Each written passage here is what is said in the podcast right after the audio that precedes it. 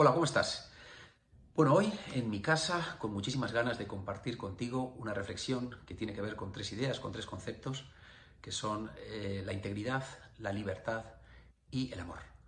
Em, lo quiero hacer porque lo hablaba esta mañana con un amigo mío, psiquiatra, y te lo estaba comentando ahora a, mi, a mi mujer. ¿no?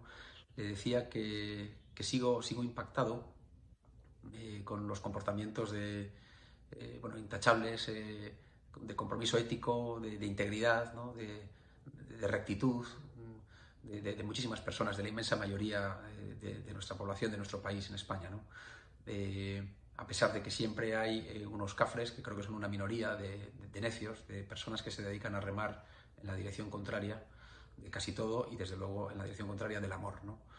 Tiene, especialmente, tiene especial mérito, a mi juicio, todos estos comportamientos que estamos viendo, de muchas personas, de muchas personas, de muchos profesionales, mm, en este momento ¿no? de, drama, de, tristeza, de oscuridad, de sombra, de, pues, de, tantas muertes, de tantas familiares eh, sufriendo sin poder despedirse de sus seres queridos. Bueno, yo creo que este es un drama que, que todos lo estamos de alguna manera viviendo porque ya a todos nos ha tocado cerca a alguien, ¿no? Y me parece, y, y, quería significar eso, ya lo he hecho estos días, pero especialmente hoy destacar esa, esa, esa integridad que yo observo en muchas personas, que a mi juicio está íntimamente, íntimamente ligado con el amor, y ahora te contaré por qué. Eh, le decía a mi mujer que, que creo que esto, este, este, contexto, esta situación terrible que estamos viviendo, sin embargo, también representa una gran oportunidad, a mi juicio, y el tiempo lo dirá, ¿no? para que seamos mejores seres humanos.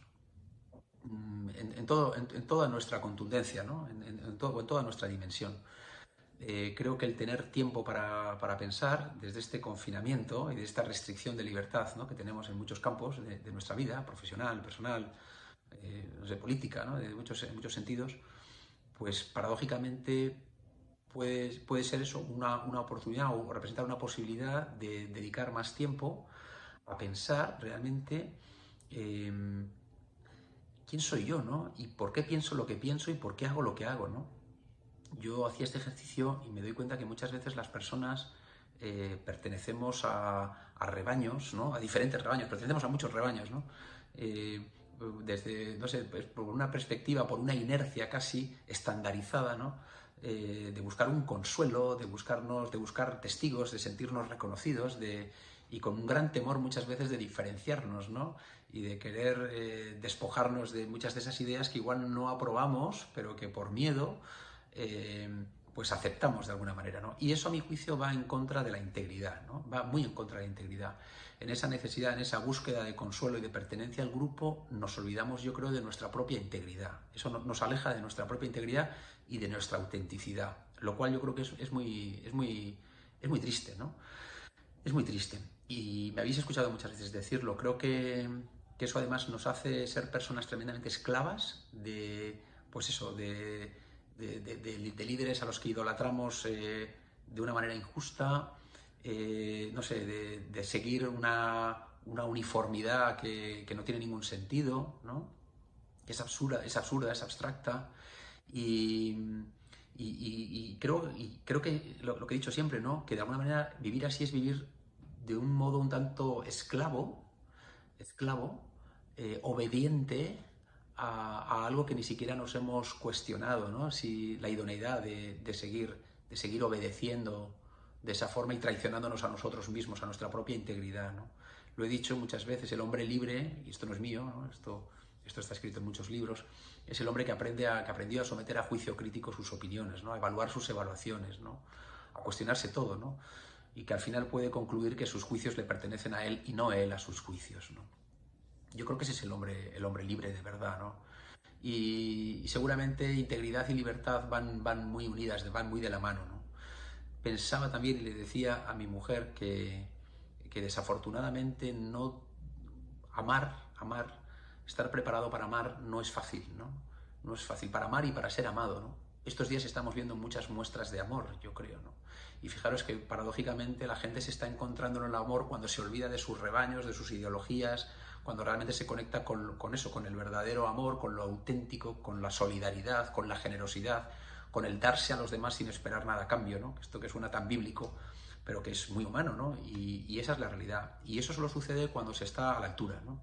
Cuando se actúa con, libertad, des, eh, soltándose, yo creo, de muchas de esas creencias mm, que muchas veces no nos permiten eh, entregarnos a los demás. ¿no? Y yo creo que en esta época se está viendo, se está viendo mucho de eso. De alguna manera yo le decía a mi mujer que para amar hay que, como humano, hay que estar aquí, ¿no? Y muchas veces las personas estamos aquí, ¿no? Eh, solamente cuando adquirimos unas dosis de integridad grandes, ¿no? Nos quitamos nuestras máscaras y vivimos en la autenticidad y, aprendemos a ser más libres, a ser más libres, vamos creciendo y vamos llegando hasta aquí. Solo, solo, solo el hombre libre creo que es el hombre que es capaz de amar de verdad y de, y de, y de dejarse amar. ¿no? Por último, te concluyo ya diciendo que, diciéndote algo que me decía mi amigo esta mañana. Me hablaba de una frase hablando de esto del amor, de la importancia, o que para él tiene que el amor fundamentalmente radica en eso, ¿no? en, en, en dar sin esperar recibir nada a cambio. Seguramente sea una definición afortunada del amor, y en este momento lo estamos viendo, ¿no? cuando la gente está dando desinteresadamente, sin esperar recibir nada a cambio.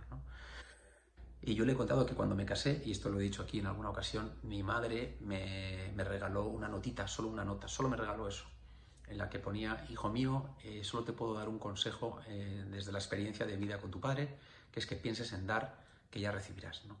Y desde luego es una consigna que yo he seguido a lo largo de mi vida y funciona. ¿no? Nada más, te lo quería traer aquí. Espero que, que tengas un gran día dentro de lo posible, que todo pasará, que todo pasará y que ojalá podamos eh, sembrar mucho ahora, mucho bueno, para poder recoger mucho bueno también después.